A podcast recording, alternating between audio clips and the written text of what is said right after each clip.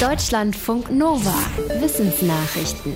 Solange es keine Medikamente gegen Covid-19 gibt, lohnt es sich, alles zu probieren, was einen schweren Krankheitsverlauf verhindert.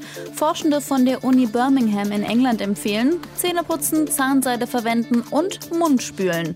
Sie schreiben im Journal of Oral Medicine and Dental Research, das Virus könne nicht nur über die Atemwege in die Lunge gelangen, sondern auch über Verletzungen oder Entzündungen im Mund über die Blutbahn in die Lunge wandern. Deshalb seien Zahn- und Mundhygiene bisher unterschätzte Gegenmittel. Empirisch überprüft ist das noch nicht. Für die Theorie sprechen aber Befunde, wonach die Blutgefäße in Lungen von Covid-19-Patientinnen und Patienten eine besonders hohe Virenlast zeigen.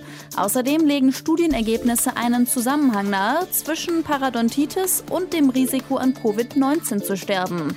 Die Forschenden rufen dazu auf, ihre Theorie mit Studien zu überprüfen und schon jetzt verstärkt auf Mundhygiene zu achten. Mikroplastik in den Ozeanen könnte dazu führen, dass der Sauerstoffgehalt des Wassers abnimmt. Das zeigt eine neue Studie des Geomar Helmholtz Zentrums für Ozeanforschung in Kiel.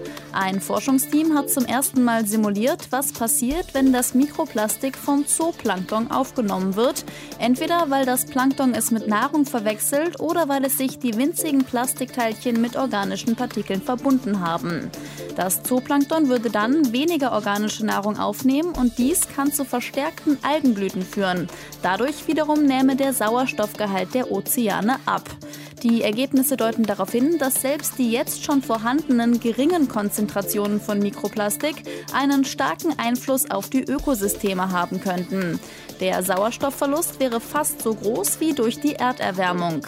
Die Hauptautorin der Studie sagt allerdings auch, dass die Modellrechnung noch ungenau ist, weil noch wenig darüber bekannt ist, wie genau Plankton mit Mikroplastik interagiert. Damit Käfer auf Feldern nicht die Ernte kaputt fressen, kommen oft Chemiekeulen zum Einsatz. Ein internationales Forschungsteam hat jetzt einen Mechanismus gefunden, wie man die Insekten auch ohne Gift loswerden könnte.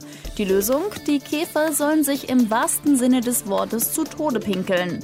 Die Forschenden haben den sogenannten rotbraunen Reismehlkäfer untersucht. Der befällt unter anderem Getreide, Erbsen, Bohnen, Kakao und Erdnüsse. In der Untersuchung zeigte sich, dass auch Käfer pinkeln. Die Forschenden haben festgestellt, dass sie mit einer Hormonsubstanz dafür sorgen können, dass die Käfer zu viel pinkeln und dann dehydrieren, also an Flüssigkeitsmangel sterben.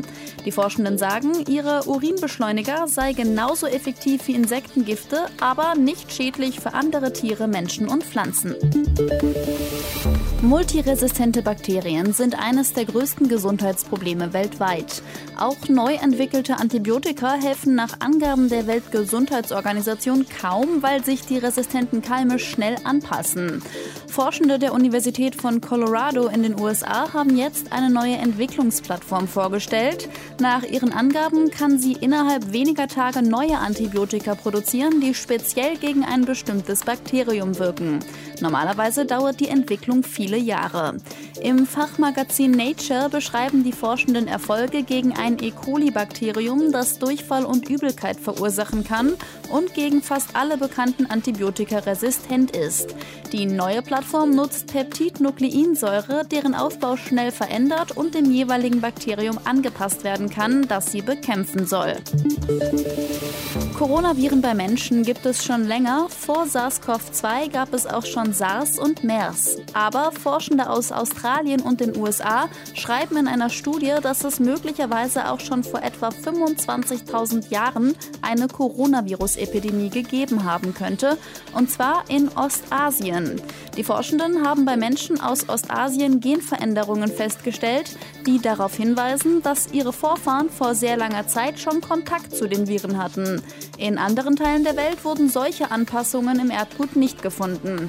Die Forschenden sagen, dass die steinzeitliche Coronavirus-Epidemie wahrscheinlich über mehrere Generationen lang anhielt. Danach flaute sie ab, möglicherweise weil die Bevölkerung langsam immun wurde. Früher wurde die Kaffeesorte Coffea stenophila in vielen Ländern Westafrikas angebaut. Seit den 1920er Jahren wurde der kommerzielle Anbau eingestellt und der Siegeszug der Arabica-Bohnen begann. Aber den Arabica-Pflanzen machen die sich verändernden klimatischen Bedingungen zu schaffen. Es wird wärmer und trockener in den Anbaugebieten und Pflanzenkrankheiten nehmen zu. Ein internationales Team mit Forschenden aus Großbritannien, Frankreich und Sierra Leone glaubt, dass die Zeit für Coffea stenophila gekommen ist. Nachdem die Sorte nicht mehr angebaut wurde, verschwand die Pflanze fast vollständig. 2018 wurde sie das erste Mal in freier Wildbahn wiederentdeckt. Stenophila hat einige Vorteile. Sie wächst in den Tropen und kommt mit Hitze klar. Sie übersteht aber auch trockene Phasen und sie ist immun gegen eine weit verbreitete Krankheit, den sogenannten Kaffeerost. Und am wichtigsten, ihr Aroma ähnelt dem der Arabica und würde sich damit für den internationalen Kaffeehandel eignen. Deutschlandfunk Nova